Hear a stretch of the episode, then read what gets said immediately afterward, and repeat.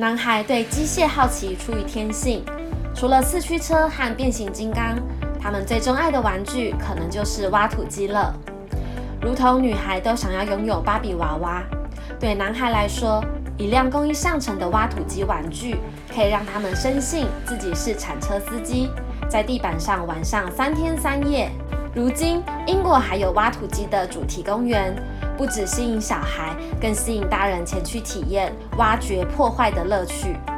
作为工程机械行业里的明珠，挖土机的发明和不断的改善，对节省人力、提高工作效率发挥了不可估量的巨大作用。从人力到蒸汽，到现在的液压驱动，挖土机已经走过一百八十三年的历史了。这是一九零二年在天津海河上作业。以人力和畜力为动力，用于挖探河底的郡尼船。一八三三年到一八三六年，美国人奥蒂斯制造出第一台蒸汽机驱动、铁木混合结构半回旋的挖土机。从二十世纪六零年代起，液压挖土机进入推广和蓬勃发展的阶段。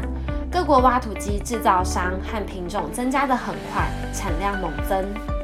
从古至今，人类对挖土机的需求只增不减，它的改良及更新从未间断过。你想想看，城市里的高楼大厦始于挖土机，也终于挖土机。盖楼时，挖土机需要打地基；炸楼时，埋最后的一瓦一粒。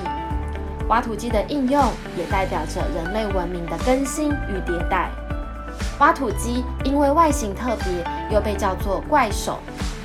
如果你进一步去了解怪手，会发现怪手是智慧与力量的结合。怪手分别由旋转平台、大型铲子及机械手臂所组成。它的旋转平台有一个很微的设计，那就是车体的上半部可以肆无忌惮地旋转三百六十度，几次都不成问题。聪明的人类设计出一个叫中央回转接头。起到了连接上部车体液压动力源和下部车体执行元件的枢纽作用。这个小东西内部是柱体，外部是壳体，而柱体与壳体间每个油道都是独立不互相影响的。由于中央回转接头上有一圈一圈的环形凹槽油道，所以不论挖土机上部车体怎么旋转，都能与下部车体接通。三百六十度旋转的特性，让怪手不论在怎样的环境下，都能因地制宜地完成它的工作。生物中也只剩猫头鹰的头能左右转动到两百七十度。也许我们人类无法透过脖子旋转三百六十度来增加视野，但我们能透过秘密武器——脑袋，让看事情的角度更全面。换句话说，也就是客观的重要性。吴念真曾说过：“人最大的毛病是用常常用自己那种可悲又有限的想法去猜测一大堆他根本不理解的事。我们太习惯以主观的角度去检视生活中发生的一切，这将限制了一个人发展的可能性。脑袋是人类与其他生物种最大的差异所在。如果你不懂得控制自己的脑袋，就会被脑袋所控制。”那如何避免当局者迷，做到旁观者清呢？这就得向怪手的铲子学习了。你有没有注意过怪手铲子运行的轨迹？当铲子要挖东西时，它的姿态很像人谦卑的行为。人如果想追求进步，必须保持谦虚的态度。当你能虚心地面对周遭的人事物时，会发现看事情的角度变得更宽广。为什么谦虚很重要呢？我们可以先厘清人为什么会骄傲。经营之圣稻盛和夫认为，人们会骄傲是因为我们将才能私有化。什么叫才能私有化？中国有一句话叫“贪天之功”，就是当你做成一件事情时，绝不是因为你一个人的作用。但是，一旦我们有傲慢的情绪，就会认为。要不是我，怎么会有这样的结果呢？你把周围的各种因缘，帮助你的大环境、小环境，你的团队成员，全部都变成你个人的能力，这就叫才能私有化。如果你才能私有化，就必然会膨胀。一旦膨胀，就会失去了谦虚的精神。傲慢会伤害别人，傲慢会带来利益上的纷争，傲慢会让自己天天感觉到别人看起来都是不顺眼。所以，当你看到周围的人都不顺眼时，你要问自己：我是不是又骄傲了？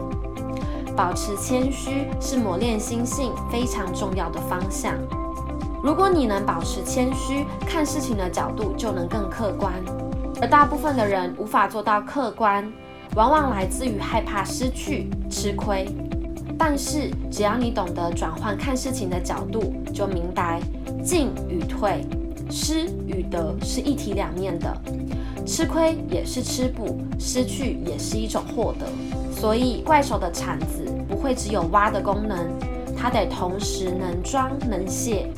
想要将这边的土壤搬移到另一个地方，就得不断的在挖与卸之间循环。最让怪手迷为之疯狂的是操作时的手感。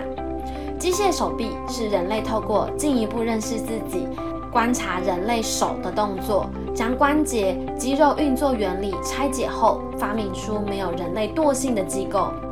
机械手臂需要一个很稳定的基底作为所有动力来源。而怪手的下车体，不论是履带还是轮子的设计，都能在崎岖不平的地形行走无阻。也因为坚固的基底，机械手臂能依照不同的需求，多轴多角度的灵活运用。一个没有生命的机械手臂，可以在怪手上发挥的淋漓尽致，成为人类文明功不可没的过程。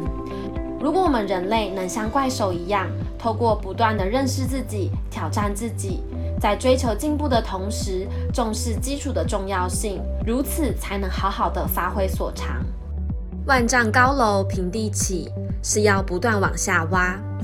智慧来自于你能否客观的看事情，能否拿捏妥当；力量来自于你能否扎根，持续不断的做好准备。